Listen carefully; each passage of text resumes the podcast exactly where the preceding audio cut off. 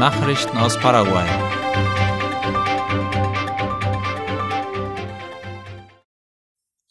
Erstes Forschungs- und Entwicklungszentrum für die Schuhindustrie wurde gegründet. Das Ministerium für Industrie und Handel MIG hat gestern mit Unterstützung Taiwans das Technologische Dienstleistungszentrum für die Schuhindustrie Paraguays eröffnet, wie IP Paraguay schreibt. Es ist die erste Einrichtung, die sich der Forschung und Entwicklung widmet, um die Wettbewerbsfähigkeit dieser Branche zu steigern. An der Einweihung nahmen die Arbeitsministerin Carla Bacigalupo, der Vizeminister für MIPIMES Maximo Varreto, der taiwanesische Botschafter Jose Han sowie weitere Behörden und Vertreter von Unternehmern teil. Das Zentrum befindet sich am Sitz des Nationalen Berufsförderungsdienstes in der Stadt Itagua, da die meisten der Schuster aus dieser Region stammen, teilte das MIG mit. Im Zentrum für die Schuhindustrie sollen Forschungs- und Ausbildungsmaßnahmen durchgeführt werden, um die Innovation in der Schuhproduktion des Landes zu fördern. Das Ziel ist, dass paraguayische Schuster mit ausländischen Kollegen wettbewerbsfähig werden. Man will Schuhe für den Export machen, wobei Kleinst-, Klein- und mittlere Unternehmen begünstigt werden. Die Eröffnung des Zentrums wird von der taiwanesischen technischen Delegation unterstützt, die mit dem MIG zusammenarbeitet. Die Arbeit ist Teil eines Projekts, das Frauen im geschäftlichen Unternehmen befähigen will und mit dem Ministerium für Arbeit, Beschäftigung und soziale Sicherheit MTES zusammenarbeitet. Die Regierung fördert Aufträge für Landwirte, die ihre Produkte nach Vertrag abliefern. In dem Bestreben, die kleinen Landwirtschaftsbetriebe zu unterstützen, hat der Staat Verträge für Landwirtschaftsprodukte eingeführt, wie IP Paraguay schreibt. Diese Verträge haben es den Landwirten ermöglicht, Zugang zu neuen Geschäftsmöglichkeiten sowie erforderliche Ressourcen zu erhalten. Dadurch wurde die Produktion angekurbelt und die Lebensbedingungen dieser Familien konnten verbessert werden, wie es heißt. Nach Angaben der Website der Nationalen Direktion für öffentliches Auftragswesen ist die Zahl der Aufträge in den letzten drei Jahren kontinuierlich gestiegen.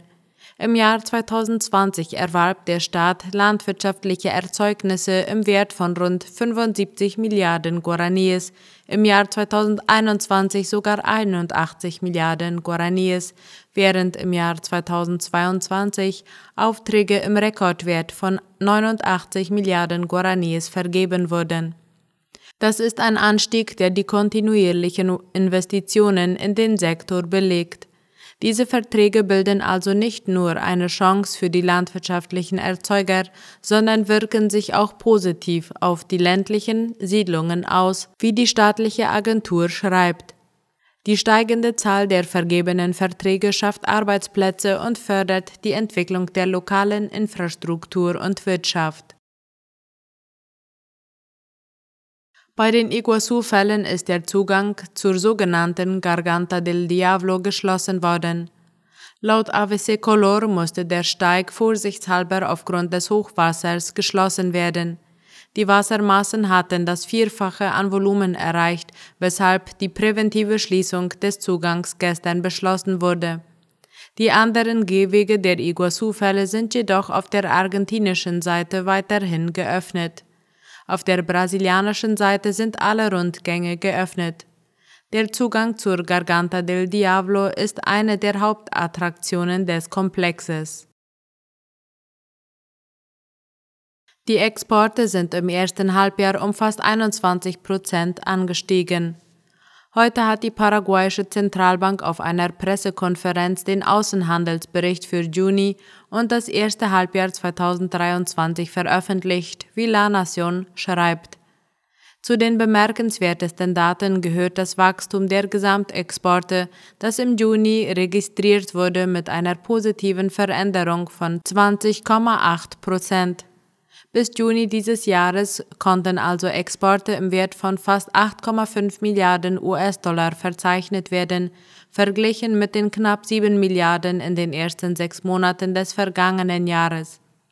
Die Sojaproduktion war ein wichtiger Faktor für die Deviseneinnahmen in Höhe von gut 2 Milliarden US-Dollar, während Fleisch 785 Millionen US-Dollar einbrachte.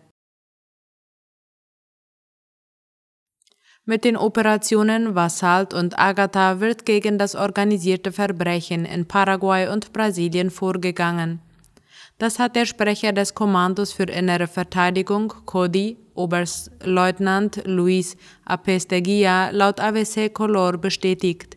Er sagte, dass beide Operationen simultan verlaufen und dasselbe Ziel haben, an den gemeinsamen Operationen in Paraguay und Brasilien beteiligt sich das Militär, die Luftwaffe, die Polizei, die Staatsanwaltschaft, der Zoll und die Antidrogenbehörde Senat. Die Operation begann vor einer Woche. Bisher wurden auf paraguayischer Seite zwölf Personen festgenommen, die von der Nationalpolizei festgehalten werden.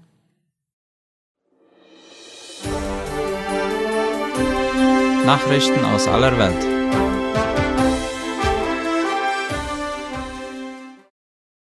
Bukele tritt zum Jahresende zurück. Der Präsident von El Salvador, Nayib Bukele, wird laut Latina Press sechs Monate vor Ablauf seiner Amtszeit am 1. Dezember zurücktreten, um bei den Präsidentschaftswahlen 2024 erneut anzutreten. Bukele wird bis zu den Wahlen einen amtierenden Präsidenten ernennen, teilte der Vorsitzende der Parlamentsbank der Regierungspartei Nuevas Ideas mit. Am vergangenen Sonntag machte die Partei die Kandidatur von Bukele für die Präsidentschaftswahlen offiziell. Er trat als einziger Kandidat für das Präsidentenamt an, obwohl die Verfassung eine sofortige Wiederwahl verbietet. Söldnergruppe Wagner hat große Mengen Waffen abgegeben. Die Privatarmee Wagner des Söldnerchefs Jewgeni Prigoschin hat laut der deutschen Welle massenhaft schwere Waffen, Militärgerät und tausende Tonnen Munition ans russische Verteidigungsministerium übergeben. Darunter seien auch Panzer, mehrfach Raketenwerfer und zahlreiche Artilleriesysteme, sagte Ministeriumssprecher Igor Konaschenkov. Zudem habe Wagner 2500 Tonnen Munition verschiedenen Typs sowie 20.000 Schusswaffen abgegeben. Die russische Militärführung veröffentlichte ein Video von den schweren Waffen und ihrer Verladung auf Transportfahrzeuge.